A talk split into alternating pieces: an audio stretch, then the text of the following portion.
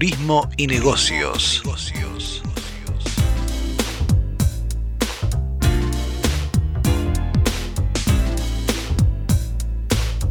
Turismo y Negocios, un programa de actualidad, tendencias, emprendimientos e inspiración para viajar.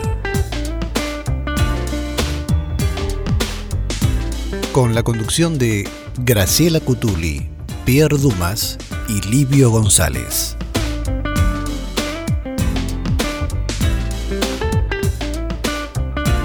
Este programa está presentado por el sitio turismodebolsillo.com.ar.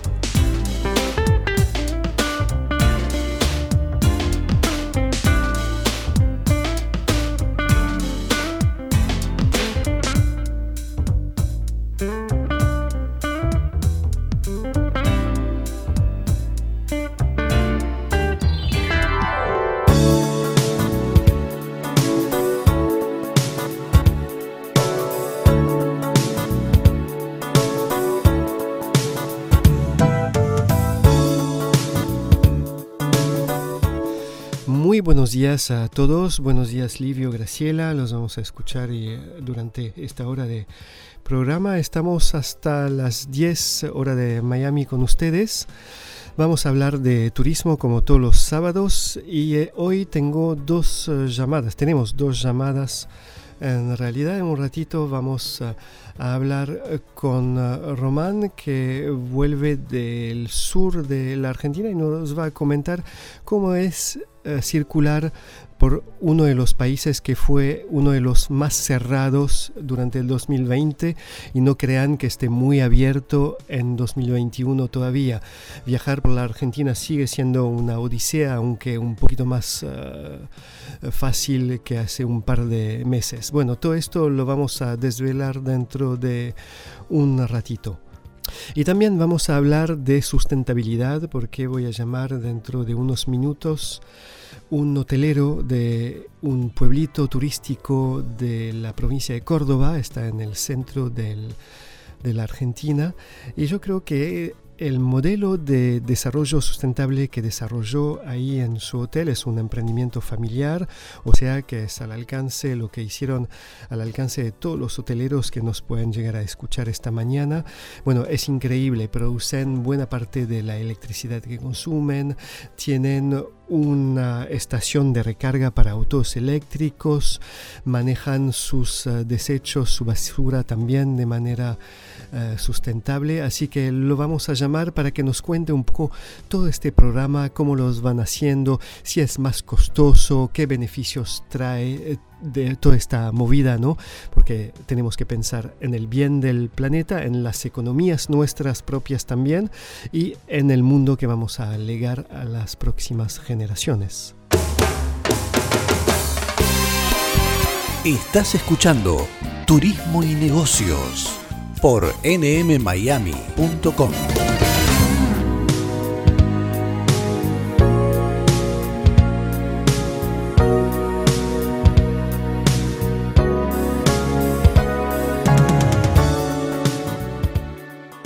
Bueno, como habíamos comentado cuando empezamos el programa, hoy vamos a tener una entrevista con Román Dumas, Román se acaba de recibir de trequinero experto en la Patagonia, recorriendo los caminos y los senderos de trekking del Chaltén que queda en la provincia de Santa Cruz. Ahora nos va a contar bien cómo es todo esto, pero eh, la verdad es que es una experiencia interesante para relatar en estos tiempos de pandemia, cuando un lugar que habitualmente está estallado de visitantes extranjeros se encuentra, digamos, con un turismo mucho más limitado, porque hay restricciones para llegar, para moverse, como pasa en tantos lugares, y además con un turismo casi exclusivamente nacional. Así que esta fue la aventura que emprendió Román y que él nos va a contar.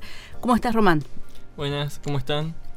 Acá todo muy bien, esperemos que los oyentes también y curiosos, deseosos de saber cómo fue que llegaste a este rincón del mundo en el sur del sur, es decir, en el extremo sur de la Patagonia. Exactamente, bueno, recordemos un poco que donde fui es la provincia de Santa Cruz, es la provincia más austral de Argentina dentro del continente, se encuentra, bueno, sí, abarca desde la cordillera hasta el Océano Atlántico y tendrá una extensión más o menos igual que la provincia de Buenos Aires, ¿no? En superficie es muy parecida. Bien, ¿cómo viajaste? Bien.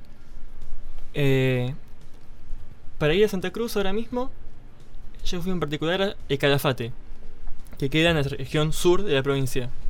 Hay dos opciones. Uno puede ir con aerolíneas argentinas, que es la aerolínea nacional, la más usual, o si no, recientemente, a mitades de enero, se inauguró una nueva, eh, un nuevo trayecto de la empresa JetSmart, que es una low cost, que es ah, por ahora la única otra aerolínea que está yendo de Calafate.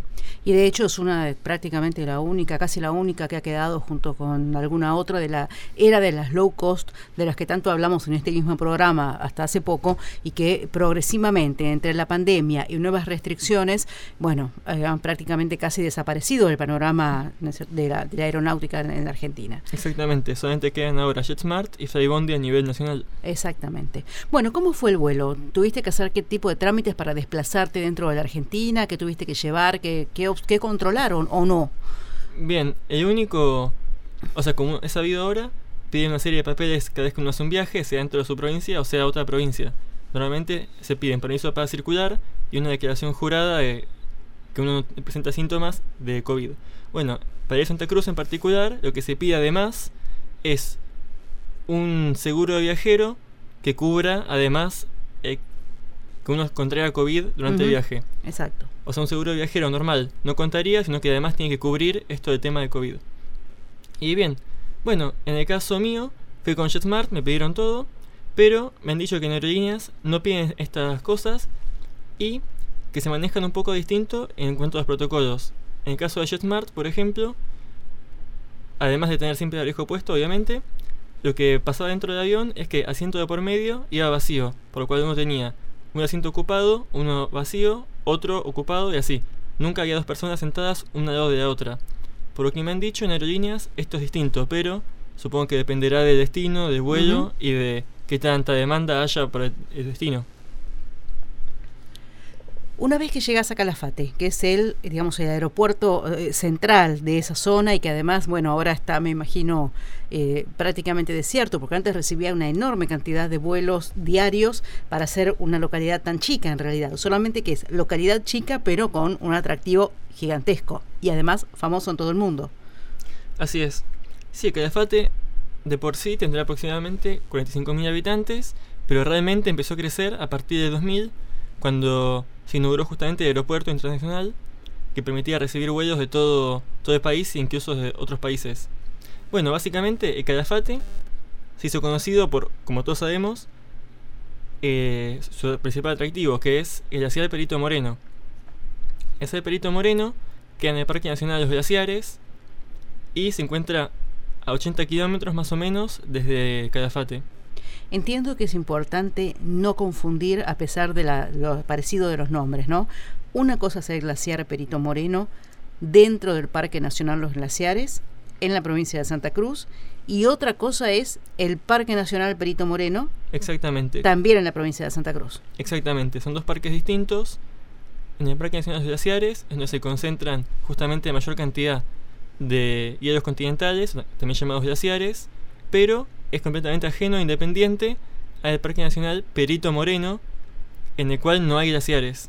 Esto ha traído no pocas confusiones a más de un viajero en realidad, ¿no? Porque digamos que igual como es, a ver, son tan grandes las distancias y finalmente uno termina descubriéndolo, pero más de una vez puede pasar que uno no tenga tan claro para qué lado va. Entonces, Parque Nacional Los Glaciares. Ahora bien, del Calafate al Parque Nacional no hay un pasito. ¿Qué distancia hay? ¿Cómo viajaste? Bien, entre Calafate y el parque, el sector de pasarelas, propiamente dicho, que es donde uno ve a glaciar, hay 80 kilómetros, con lo cual toda forma de ir por cuenta propia se reduce a ir en auto. Normalmente, en tiempos normales, hay un servicio de traslado desde Calafate, el centro, hasta el sector de pasarelas, pero con el tema de la pandemia está ahora en pausa o cancelado y la única forma de ir por cuenta propia, si uno tiene auto, es contratar una excursión guiada. Las excursiones guiadas ahora mismo están cobrando entre 2.500 a 3.500 pesos y duran aproximadamente 6 horas partiendo de la mañana y teniendo 4 horas para recorrer uno por su cuenta, sector pasarelas o si quiere contratar un servicio de navegación, que duran una hora aproximadamente. ¿Había algún tipo de condición para hacer la excursión hacia el glaciar? No, solamente se pide como siempre ingresar al parque, yo, como presentar los protocolos, ir con mascarilla, pero no, no hubo mucho más restricción. Lo que sí es que, si una temporada tan inusual, eh, el sector de pasarelas, que es donde, uno ve el glaciar, estaba increíblemente vacío. Mm. No, si uno iba temprano, a eso de las 9, por ejemplo, se iba a encontrar que había una o dos familias quizás, a lo sumo, pero no mucho más que eso, con lo cual podía caminar, no sé, dos, tres horas y cruzarse con realmente poca gente. Es decir, que fue una experiencia casi única. Eso no pasa. Habitualmente no pasa que uno esté solo frente al glaciar. Impactante, ¿no? Uno se encuentra solo en un lugar único. ¿Qué fue que eh, se habla mucho del glaciar, pero creo que no hay fotografía que pueda transmitir la verdadera sensación que implica estar ahí. Nada, nada puede mostrar eh, la dimensión, ¿no es cierto? La atmósfera que se respira en ese lugar. ¿Qué es lo que te parece que lo hace único? Claro. Bien, si bien no es el glaciar más grande, hay tres cosas, tres características que tiene que lo hacen como tan conocido y tan, bueno, tan afluente para, para visitantes. Primeramente, es su accesibilidad. Claro. Es relativamente fácil de acceder, que está 80 kilómetros, hay una ruta de una localidad grande, importante, uno puede ir en auto y caminando simplemente se lo ve. Generalmente los glaciares más grandes, porque recordemos que el Perito Moreno tiene una superficie aproximadamente de 200 kilómetros cuadrados, que vendría a ser un poco más que la ciudad de Buenos Aires, la ciudad autónoma. Exactamente. Con, con lo cual, para este tipo de glaciares tan grandes, normalmente uno debe tomar expediciones náuticas bastante largas y en Argentina eso no se puede hacer, se suele hacer desde el lado chileno Mm. solamente. Bien, la primera eh, característica que tiene entonces es su accesibilidad. La segunda es su relativa estabilidad. Porque ¿hace cuánto que se habla de glaciar? Por, incluso hace 3, 4 generaciones que la gente lo va visitando, lo ve, y está siempre en el mismo sitio, por más de que se va derritiendo. Se va como desarmando cada vez. Mm. Pasan las generaciones y sigue estando en ese sitio. Bien, y esto da paso a la tercera característica. Lo más famoso que tiene, lo que atrae más gente y lo que lleva en general a las cámaras nacionales es, son sus derrumbes. Cada ciertos años se, se ha dicho, se ha hablado, se han fotografiado, incluso se, se pasan por cadena nacional cuando ocurren. El glaciar desprende una parte muy grande, muy importante, muy masiva. Bueno, y esto trae muchas imágenes, muchos sonidos que se lo transmiten luego.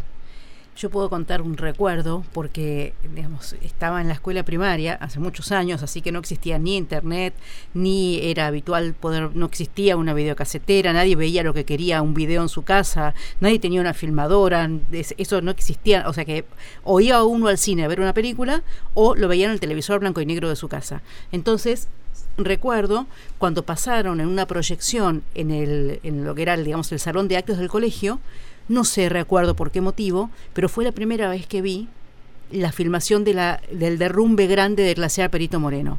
El estruendo y las imágenes filmadas maravillosamente. Realmente no sé por qué proyectaron eso, pero no creo que nadie de los que estábamos ahí nos hayamos podido olvidar, porque era algo realmente, como sigue siendo ahora, impresionaba incluso a través de la pantalla. Y creo que eso es lo que hace que gente del mundo entero vaya y llegue hasta este rincón de la Patagonia. Exactamente. Ahora bien, estamos en el Calafate, estamos en el Parque Nacional eh, Los Glaciares y frente al glaciar Perito Moreno. Pero no todo el mundo da un paso más, un paso de unos cuantos kilómetros en realidad, para llegar hasta otra localidad que es como una especie de secreto para entendidos, un secreto relativo, porque en temporada alta, por supuesto, puede haber gente mucha en relación con lo que es la localidad. ¿Cuál es ese lugar y por qué es famoso? Exactamente. Bien, si bien es cierto que estuve en el Calafate, estuve solamente dos noches, que fue tiempo que necesario para ir, conocer el glaciar y luego partir a esta localidad. En esta localidad estuve aproximadamente más de una semana, ocho o nueve noches, y es llamada El Chaltén. Uh -huh. El Chaltén es conocida como la capital nacional de trekking en Argentina y queda como a 200 kilómetros de ruta desde Calafate. Decías el Chartén y capital nacional del trekking. ¿Cómo se ganó ese título? ¿Por qué? Así es. Bueno, Chaltén también está dentro de lo que es la zona del Parque Nacional de los Glaciares. Y yo creo que se merece ese título justamente, no sé si se lo merece, pero se lo ha ganado porque reúne en sí una gran cantidad de distintos biomas. Tenemos la famosa, tan famosa, eh, estela patagónica, kilómetros y kilómetros de nada, llanura. Es su encanto, ¿no? La, esa nada es el encanto de la Patagonia. Esa es la Patagonia, la famosa Patagonia. Exactamente. Y ese es uno de los biomas. Sí. Pero no es el único. Claro, tenemos bosque, tenemos sectores rocosos. Bien, pero principalmente lo que más atrae a la gente, y no solamente gente que le gusta caminar, sino montañistas, expertos, es el cordón que incluye al Cerro Fitzroy y el Cerro Torre. Esos dos nombres que acabas de mencionar, Fitzroy y Torre, son famosos y son la eh, meta deseada de andinistas y escaladores de todo el mundo. ¿Cómo es estar frente a ese lugar? ¿Cómo, es, eh, cómo se los ve? Y sí, es cierto que son como bastante legendarios entre escaladores. Generalmente suele ser considerado como unas rutas difíciles ambas, un poco más difícil de Torre que de Fitzroy, a pesar de que ser más alto de Fitzroy. Bien, desde la ruta uno los ve y dice, esto tan alto no es, tan difícil no debe ser. Pero mientras se va acercando, mientras está más cerca de la base, uno se da cuenta de lo imponente que son y la gran altura que tienen. Y más que, más que altura, lo que tienen es que son muy empinados. El Cerro Torre es prácticamente una aguja, es muy angosto, muy finito, muy vertical. Y el Cerro Fitzroy es bastante más ancho, pero sigue teniendo una gran inclinación. Claro, eso en la foto se ve y personalmente me imagino que es mucho más impactante todavía la verticalidad, ¿no? Dice cómo hace esta gente para trepar por esas paredes, ¿no? Así es. El Cerro Fitzroy es un poco más de 3.300 metros y el Cerro Torre es 300 metros más chico ah. que Fitzroy, mm. pero mucho más vertical. Claro. Claro. Bueno, eso, eh, digamos, es para expertos, ¿no? Gente con equipamiento y no solamente con entrenamiento en escalada, escalada en roca, etcétera. Pero, digamos, este no es solamente un lugar para iniciados, es un lugar para cualquiera al que le guste hacer trekking, al que le guste caminar en ese paisaje. Así es. En este viaje pude ver que había gente de todas edades, todos tipos, desde jubilados con cero entrenamiento físico, niños, hasta gente con bastante experiencia en trekking y que simplemente iba o seguir como su entrenamiento, hacer una salida de fin de semana desde Calafate, o simplemente ir a ese lugar en específico porque quería conocer. ¿Qué posibilidad, qué senderos pudiste hacer? ¿Cuántos senderos hay? ¿Cómo elige uno a dónde va? Bien, en mi caso estuve una semana haciendo campamento en el sector de Laguna Capri, que está dentro del circuito más común que se suele realizar en tanto un día como un fin de semana, como en varios días. Es un sector que abarca dos lagos y miradores al Cerro Fitzroy y al Cerro Torre. Mm. En el tiempo que yo estuve, estuve sobrado para hacer con comodidad los todos senderos, pero hay senderos incluso más exigentes que requieren ya un día o dos días enteros de pura, puro ascenso, salir temprano, prepararse bien para realizar. Que estos son los que no hice. ¿Qué tipo de equipamiento necesitas llevar para un viaje de campamento de este tipo a una zona como la del Chaltén? Bien, normalmente se aconseja llevar carpa de media montaña, una bolsa de dormir para temperaturas bajo cero, pero en esta temporada en que estuve, por suerte, estuve en la famosa ventana, que es cuando tenemos cielo despejado todo el día, básicamente. Increíble, increíble. Sí, ha sido duro porque el sol sale a eso de las 8 y hasta las 10 de la noche, 11, pega como si fuera el verano acá seco, ardiente y termina quemando mucho más que en zonas del norte. Claro, claro, naturalmente. Pero también eso brinda un privilegio casi único que es poder ver despejada la cima de estos cerros. Hay gente que va dos, tres veces en su vida y no consigue ver la punta del Fitzroy del Torre jamás. Exactamente. En este viaje, mucha gente que retornada por segunda o tercera vez, decía que era la primera vez que por fin podía ver a Fitzroy. Bien, increíble, increíble. Entonces, capa de media montaña, ¿calzado? Bien, se aconseja calzado de trekking, pero para los senderos más sencillos, no es necesario. En el caso que uno quiera hacer el sendero más famoso de los, exigentes, que se llamado Laguna de los Tres, el último sector tiene un kilómetro que es bastante en subida, y en que el sendero está medio en mal estado. En ese caso sí ayuda muchísimo tener calzado de trekking, pero para los demás senderos no es necesario. Bien, y después, bueno, el amplitud térmica, digamos la ropa en capas, como se recomienda siempre en las áreas de montaña. Sí, sería recomendable si uno va en verano, no hace, tanto, no hace falta tanto abrigo, con estar en remera quizás, o con un buzo por encima va a estar más que bien, pero si se piensa quedar hasta tarde durmiendo en o directamente dormir en la montaña, sí, llevar varias capas de abrigo y una rompevientos en caso de que quiera hacer dos tipos de senderos. Y protector solar, por lo que escuché. Así es, mucho protector solar. bueno, bueno, la verdad que lindísimo. Em, ¿En qué te parece que hubiera sido distinto este viaje de no haber sido hecho en contexto de pandemia? Y por una cosa, los turistas.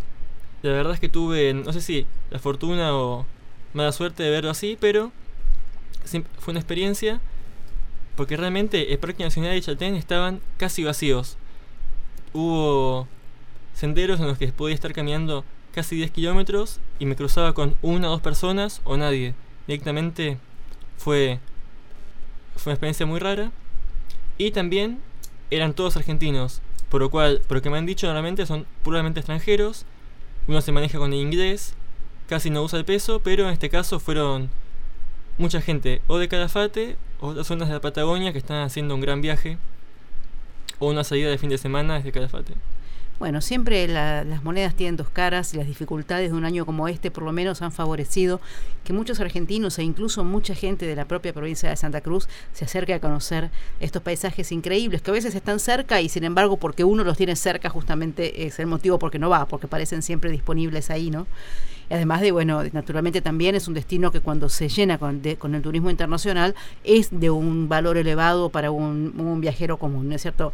Así que hay que, eh, digamos, combinar opciones, pensar en un campamento ¿no? e ir viendo las alternativas. Así que bueno, ida, regreso, todo en orden. Distancia, me imagino que no es difícil, bueno, distancia social en semejante paisaje. No, no. Sobra lugar. Sobra. Sobra lugar. Bueno, muchísimas gracias por contarnos el viaje. La verdad es que pudimos ver algunas fotos y bueno, es, es, increíble. Incluso sabiendo que la foto no refleja las dimensiones que esto tiene, así todo impactan. Así que esperemos que muchos oyentes se acerquen un día y puedan seguirte los pasos. Gracias por invitar, espero que sigan bien. Hasta, hasta, hasta la próxima. Hasta la próxima.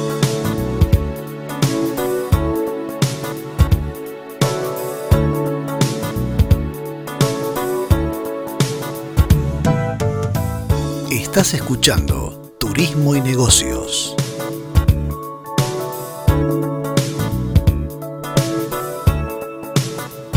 turismodebolsillo.com.ar Visítanos.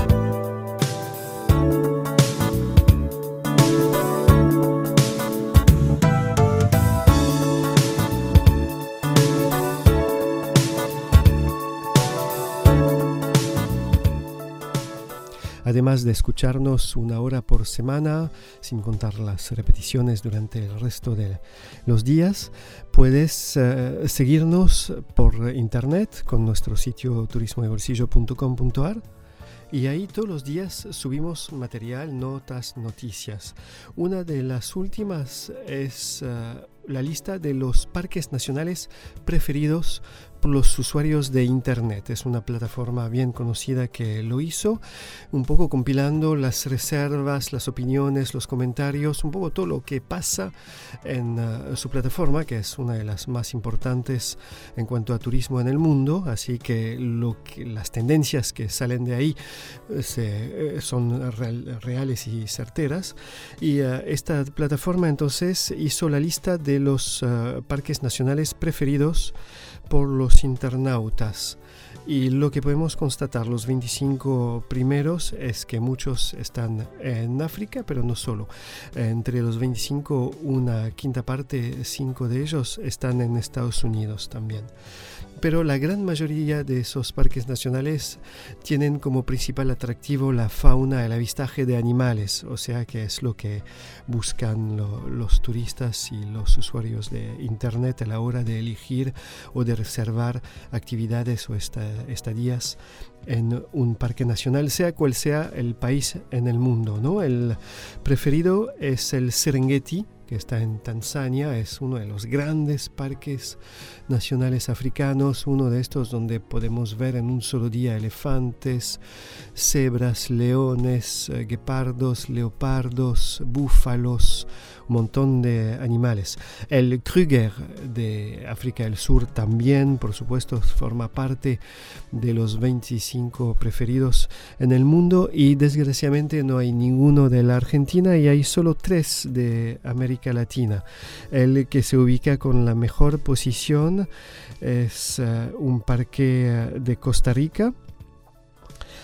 Eh, también hay uno de, de Brasil y el de Torres del Paine en el sur de Chile. Esos son los tres eh, de América Latina que figuran en esta lista. No es la única noticia, por supuesto, que hemos publicado recientemente en el sitio. Le compartimos un uh, archivo de Visit Brighton que nos mandaron en el cual uh, revelan un poco ocho secretos que querían difundir con lectores de América Latina. Son ocho datos que hasta los londinenses mismos no saben. Por ejemplo, que hay todavía 1.500 lámparas de la red de alumbrado público de Londres que siguen funcionando con gas, como en la época de la reina Victoria, como en la época de Sherlock Holmes, en el siglo XIX y eh, están eh, muchos de ellos están en el centro y hasta uno puede ver gente operarios porque la ciudad sigue manteniendo a cuatro personas especialmente encargadas para velar al buen funcionamiento de estas lámparas de gas así que si uno está en Londres y ve una persona con una escalera trepándose eh, para chequear un farol bueno sepa que este farol seguramente estará funcionando todavía con gas en pleno siglo XXI como lo hacía hace 200 años. ¿eh? Algunos de los más viejos es la edad que tienen. Pero no es el único secreto que compartimos. Véanlo en esta nota. Son ocho secretos de Londres. También les avisamos, les adelantamos de la inauguración de un mural dedicado a Diego Maradona, el futbolista argentino. el evento se va a hacer la semana próxima el jueves que viene en el barrio de La Boca, pero ya estamos compartiendo fotos de este gran mural que la gente caminando por La Boca, cuando nos escuchan, por ejemplo, de afuera de la Argentina, tienen planificado venir a Buenos Aires, no se lo pierdan, vayan a La Boca, además de Caminito, ahora tiene otra muestra de... Eh, arte al aire libre para ver, que es este gran mural de Diego Maradona. Eh, otras noticias, fíjense en turismodebolsillo.com.ar y no duden en volver. Cada día estamos subiendo material, notas y noticias.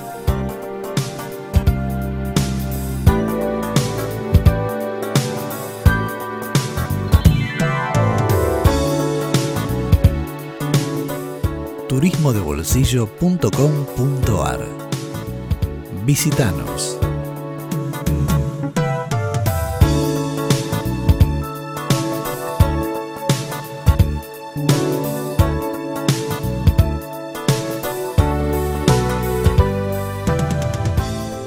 En comunicación con Roberto Stelli. Les había comentado a principio de este programa que vamos a hablar con él de programas sustentables en la hotelería y vamos a desarrollar un poco el modelo que implementaron en un establecimiento familiar en las sierras del centro de la República Argentina. Muy buenos días Roberto, espero que esté muy bien. Muy bien, sí, buenos días. Perfecto, lo estamos eh, encontrando en una localidad que se llama Villa General Belgrano y que está en un paisaje particular del país, pero también tiene una, varias particularidades, ¿no? Porque uno ingresa a este pueblo que no sé cuántos habitantes tendrá ahora, pero parece haberse teleportado hacia los Alpes, a algún lugar de Austria o de Suiza. Bueno, muchísimas gracias. La verdad que sí, es un lugar muy hermoso en el centro de República, como dijo usted, en la provincia de Córdoba. Em, estamos ubicados en un valle bien grande que tiene incluso siete, siete lagos que lo componen. Se llama Valle de Calamuchita y bueno, em, nuestra población en este caso, en este momento está llegando alrededor de los 10.000 habitantes. yo, llegué, yo llegué a este pueblo en el año 87 y había apenas 2.500 habitantes. Bien, bueno, La verdad que fue, fue un lugar elegido por mis padres, que por allá, por aquella época, soñaban con, con hacer un hotel y bueno, este, se terminó transformando ese sueño en una realidad con la creación de, del Hotel Berna, que bueno, que es este, la creación de mis padres, Doris y Valentín, y bueno, y en la actualidad ya hace muchos años que estoy al frente yo. Este, y el hotel, bueno, además del nombre, también por su arquitectura es como el resto de Villagel Belgrano, ¿no? Tiene una, una impronta, un diseño muy alpino, muy suizo.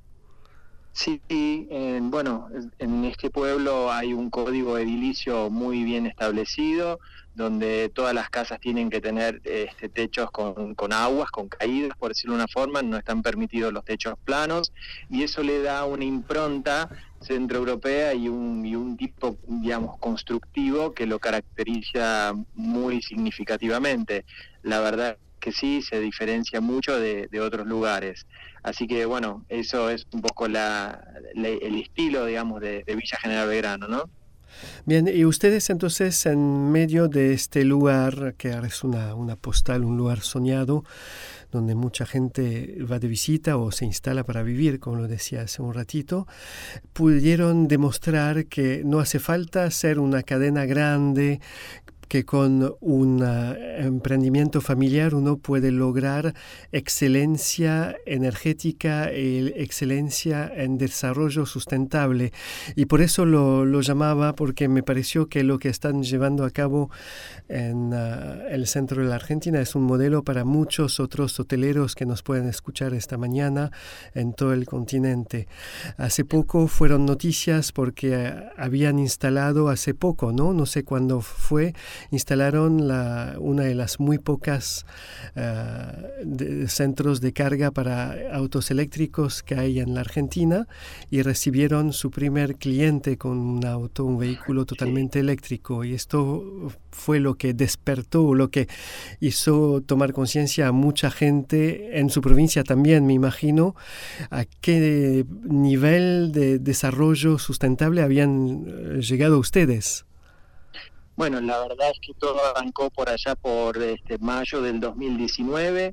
La provincia de Córdoba este, suscribió un plan de eficiencia energética y daba acompañamiento, digamos, desde asesoramiento y desde un estudio de cómo podía, digamos, este, eficientizarse, digamos, los consumos y, y, y las energías que cada establecimiento utilizaba. Bueno, la verdad es que me interesó muchísimo, yo por mis orígenes, nosotros somos de orígenes suizos y yo he vivido muchos años en Suiza, lo he tenido siempre muy cerca y, siempre lo he vivido, entonces rápidamente me interesé al respecto. Y bueno, cuando vi que realmente eh, la situación venía muy en serio desde el gobierno de la provincia, que realmente el acompañamiento era realmente bien, bien interesante, me lancé hacia una instalación de celdas fotovoltaicas y eh, hice, digamos, la, digamos, la primera inversión que hice fue abastecer el establecimiento con 32 kilovatios de energía fotovoltaica. eso, a lo, eso a lo largo de los días, digamos, en un horario diurno, abastece el 100% del consumo que tiene el hotel. Vale decir que a partir de un horario a la mañana, cuando el sol ya está en pleno, digamos, brillar, por decirlo de una forma, yo tengo, digamos, equidad energética, no consumo absolutamente nada durante todo el día de la red eléctrica, digamos, del tendido eléctrico público. Así que bueno, eh, ese fue, digamos, el primer paso que dimos. De la mano de eso vinieron un montón de certificaciones, certificamos como hotel más verde, luego rápidamente fuimos el primer usuario generador en la provincia de Córdoba. Ser usuario generador significa que lo que uno no puede consumir en su propia planta o en su propio edificio, lo puede volcar a la red eléctrica. y eso lo puede consumir algún otro vecino, entonces este, uno obtiene de esa manera un crédito por el exceso de electricidad que uno no puede, digamos, de alguna forma consumir en su propio establecimiento. ¿Y, esos paneles dónde, perdón, esos paneles dónde están instalados? Bueno, tenemos la suerte que el, digamos, que el hotel tiene una orientación este-oeste, entonces el principal techo, digamos, del primer piso del hotel eh, da perfectamente hacia el norte. Entonces, la verdad es que tuvimos muchísima suerte, eh, la instalación fue de mucha facilidad porque teníamos este, cientos de metros de techo que estaban con orientación perfecta por estos lugares, lugares donde nosotros estamos. Los paneles, la máxima producción la logran eh, si están orientados hacia el norte. Entonces este, teníamos esa facilidad y se instaló este, sobre el techo principal del hotel. Bueno, la verdad es que las instalaciones hoy en día son muy sencillas, casi le diría que es una cuestión plug and play, o sea, vienen, montan los rieles, ponen las placas, conectan los cables y, después de dos, tres settings, eh, la planta está funcionando, digamos, o sea, hoy este, la cuestión tecnológica avanzó muchísimo y, está todo muy preestablecido para poder este, rápidamente este, instalarse. Así como le decía, me convertí en usuario generador y eso también fue un gran paso, digamos, fue una muy linda noticia. Fuimos el primer hotel y el primer usuario generador de la provincia, este, de Córdoba. Entonces, este, bueno, eso fue tomando cada vez más auge y la verdad es que cada vez este, la inspiración, digamos, de alguna manera venía más, este, más fuerte. Em, la persona que me asesoró, la empresa que me asesoró es una empresa muy grande que está aquí a unos 50 kilómetros, que se llama Baratec Solar, y bueno, realmente son grandes expertos y, de la mano de ellos fuimos como dándonos cuenta de que había más posibilidades para sacarle más provecho de alguna forma a la planta que ya habíamos instalado, como le dije al principio, de 32 kilovatios. Y bueno, de la mano de eso pusimos este, una bomba de calor que climatiza el agua del spa, que se abastece también de la energía que, producimos nosotros mismos. Em, pusimos un implemento muy moderno que, me lo mandaron específicamente desde Austria, desde Fronius, que es la empresa con la que trabajamos. Este, lo estaban probando incluso, estaba todavía en, en etapa de prueba y ahora ya es un implemento que ellos venden que se llama OnPilot. El OnPilot básicamente es un aparato que que puede administrar los consumos y apuntarlos hacia algo específico. Entonces nosotros con eso calentamos el agua sanitaria, el agua de las duchas. Em, en fin, fuimos haciendo muchísimas cosas complementarias para este, cada vez más sacarle provecho a la planta solar, valiéndonos de la producción y tratando siempre de ir consumiendo menos energías este, no renovables, como ser gas, como ser otros fluidos, combustibles que se usaban para producir este, por ahí agua caliente, etcétera, etcétera. Así que bueno, esos son, digamos, los, los principales rasgos este, de lo que fue la instalación fotovoltaica. Y eh, en la actualidad están usando eh, qué proporción eh, de esta instalación para calentar, por ejemplo, el agua de las duchas de los clientes. Lo del spa me dijo que también lo, lo estaba calentando con esta instalación. ¿Cubre el 100% de las necesidades o tienen que recibir mm. algunas veces inyecciones de la red de gas? Nosotros este, de las 9 de la mañana hasta las 5 de la tarde tenemos un balance perfecto de producción solar. Todas las demás horas del día, bueno, ahí sí, por supuesto, necesito tomar energía de la red. Em, entonces, digamos, podría decirse que de la ecuación energética yo estoy hoy en un 40% de autosuficiencia. Así que realmente es, un número muy interesante eh, como para entenderlo rápidamente, imagínese que de una boleta de luz, el 40% usted no lo paga. Entonces, este, realmente el resultado eh, ha sido muy, muy bueno. y sumado a eso, sí, exactamente, y sumado a eso, son un montón de horas menos. Por ejemplo, antes el spa lo climatizábamos con gas. Bueno, son un montón de horas menos de gas de la caldera apagada, por decirlo de una forma, que no estamos consumiendo gas. Así que Em, yo me animo a decir que debemos estar en un 50%, eh, digamos, dividiendo entre el gas y la electricidad, un 50% de ahorro de las energías de lo que gastábamos anteriormente. Para darnos una idea, ¿qué superficie tiene cubierta con la, eh, los paneles solares y qué tamaño tiene su hotel también? ¿Cuántas habitaciones? Eh, nos decía que tiene un spa, ¿cuántas piletas? Sí. Sí, es un hotel de 30 años, que eso también es muy importante mencionarlo. Es un edificio de 30 años y me gusta a mí mencionarlo porque siempre me gusta decir que es factible tener un edificio no tan nuevo, pero sí, eh, digamos, ayornado y, y de alguna forma equipado con buenas tecnologías. Y eso fue lo que fui haciendo ahora le cuento enseguida cuántos metros tiene. Yo incluso, mm, digamos, cambié todas las aberturas, pusimos aberturas de PVC, eh, aberturas psicológicas con doble, con doble, burlete, digamos, le fuimos poniendo muchísima tecnología para cada vez gastar menos en, menos en energía y, y, ser más eficientes.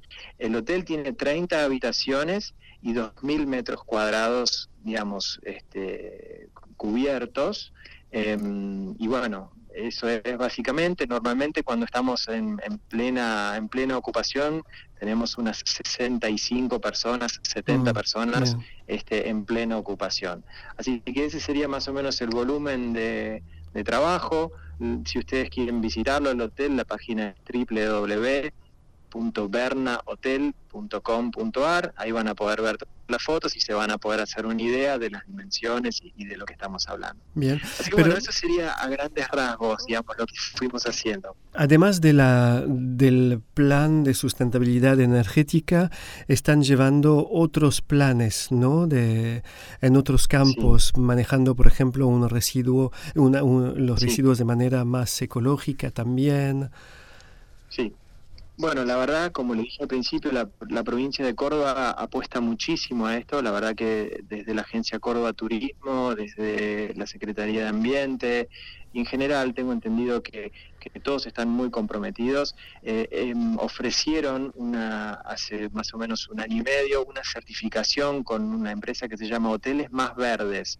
Y básicamente eh, esa certificación nos ayudó muchísimo a entender muchos procedimientos de cómo trabajar más eficientemente en nuestras, digamos, nuestros residuos, nuestros consumos y en general tener, digamos, una mirada justamente más verde, más ecológica, más sustentable en la actividad que en este caso, digamos, nos interesa, que es el turismo. Y bueno, hicimos esa certificación que por supuesto aprobamos fácilmente porque teníamos muchas cuestiones ya hechas y de la mano de eso vino justamente lo que usted dice, la división de residuos, el manejo consciente de, por ejemplo, todos los, los shampoos, los amenities que ofrecemos en las habitaciones son todos este, biodegradables, todos ecológicos. Entonces, realmente de la mano de eso vino, vino todo este gran cambio. Y la verdad es que no cuesta más, simplemente, digamos, hubo que buscar un poquitito el camino, eh, emprenderlo y, hoy está todo rodando, por decirlo de una forma. No es que es complicado poder llevar adelante este giro comercial por todas estas cuestiones. No, la verdad es que si lo tengo que describir, no difiere nada en lo que hacíamos 10 años atrás. O sea, simplemente eh, lo hacemos mejor, lo hacemos distinto y creo que lo, estamos haciendo con una, con una gran conciencia hacia lo ambiental y y bueno, creo que creo que la gente lo está valorando muchísimo. Bueno, como dijo usted al principio de la entrevista, fuimos noticia la semana pasada por la llegada de este primer turista con su vehículo eléctrico. Eh, creo que es algo muy muy bueno y, creo que es el camino que tenemos que emprender para poder proyectarnos, ¿no? Porque bueno, me parece que vienen grandes cambios en el consumo de la gente, en la forma de, de ver lo que quiere hacer, cómo quiere pasar sus vacaciones eh, me parece que, toda esta cuestión de, ir viendo cómo cuidamos el planeta va a estar cada vez más arraigada en, las personas y creo que creo que es el camino. Bien, bueno, esto, ustedes fueron pionero en todo esto eh, en su provincia de, Córdoba, pero me animaría a decir también en la Argentina, porque hay muy pocos hoteles que lograron llegar a este nivel de sustentabilidad que tienen en este momento. Están pensando, por ejemplo, abrir las puertas a otros hoteleros que quisieran conocer de manera más concreta su modelo, este sistema de autosuficiencia energética que están llevando a cabo. Están pensando en poder eh, decir, bueno, nosotros hemos hecho esto, vengan a verlo o los podemos ayudar eh, a, también a lograr lo mismo en sus establecimientos o todavía es algo muy nuevo para pensar en esta segunda etapa, si puede llegar a ser algún día. Por supuesto, por supuesto que sí. La verdad es que es algo, digamos, muy que se podría, digamos, este, estandarizar y cada uno podría ir evaluando sus posibilidades. Eh, todo arranca, me parece a mí, con, ir mirando hacia adentro de las empresas y ver dónde cada uno puede ir mejorando y, cuidando sus consumos. Em, el modelo que nosotros implementamos nos sirvió a nosotros y entiendo que le puede servir a muchas otras empresas. Eh, nuestro rubro es un rubro de mucho consumo, con lo cual ser eficiente en, en, justamente en esto, ¿no? En lo de las energías, en, administrar bien el consumo de electricidad, de gas, de agua, me parece que es fundamental y hace a una buena rentabilidad. Así que por supuesto que está que está disponible todo mi conocimiento, eh, desde también desde la agencia Corva Turismo estaban preparando unas rondas justamente de charla con empresarios como para ir ir este, viendo qué posibilidades hay ver posibilidades de fomento y, que esto sea por ahí un poco más alcanzable para todos. La verdad es que tampoco no es que hice una inversión tan sideral, pero por supuesto que hay que considerar siempre que algo de dinero hay que poner. Así que con todo gusto eh, puedo poner a disposición mi mail y todo aquel que, que necesite algo de información o que quiera saber más o alguna foto, con todo gusto lo comparto. Bien, ¿y su mail es? Mi mail es roberto arroba bernahotel.com.ar. Perfecto. Y el sitio es bernahotel.com.ar también para todos los ah, argentinos que pueden ya ir a visitarlos en este momento y los extranjeros apenas se reabran las fronteras del país. Si Dios, si Dios quiere, ojalá hasta pronto podamos recibir turistas de todo el mundo. Por supuesto, están todos muy bienvenidos.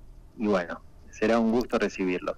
Roberto, muchísimas gracias. Que sigan entonces con este plan que es muy importante. Nuestro futuro depende de todas esas acciones que usted y millones de todos nosotros, ¿no? En todos nuestros niveles y lo que está a mano podamos hacer para entonces eh, avanzar hacia la sustentabilidad y cuidar mejor el planeta de lo que lo hemos hecho hasta ahora. Muchísimas gracias por su tiempo y le deseamos una buena continuación de temporada de verano allá en Villa General Belgrano y las sierras de Córdoba. Muchísimas gracias y hasta pronto a toda la audiencia.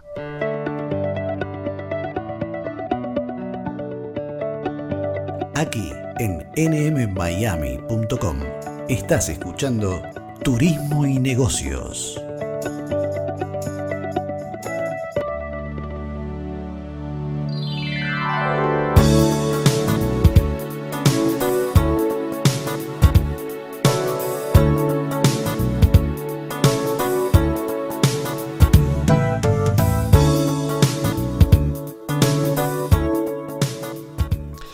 Que hayan disfrutado esta hora. Nos encontraremos el próximo sábado para una edición más de Turismo y Bolsillo. Agradezco a todos. Agradezco también a Graciela, Livio y Jesús por haber participado en este programa.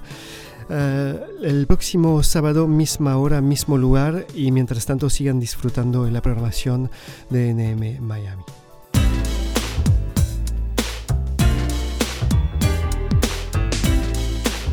Turismo y Negocios se despide hasta la próxima semana.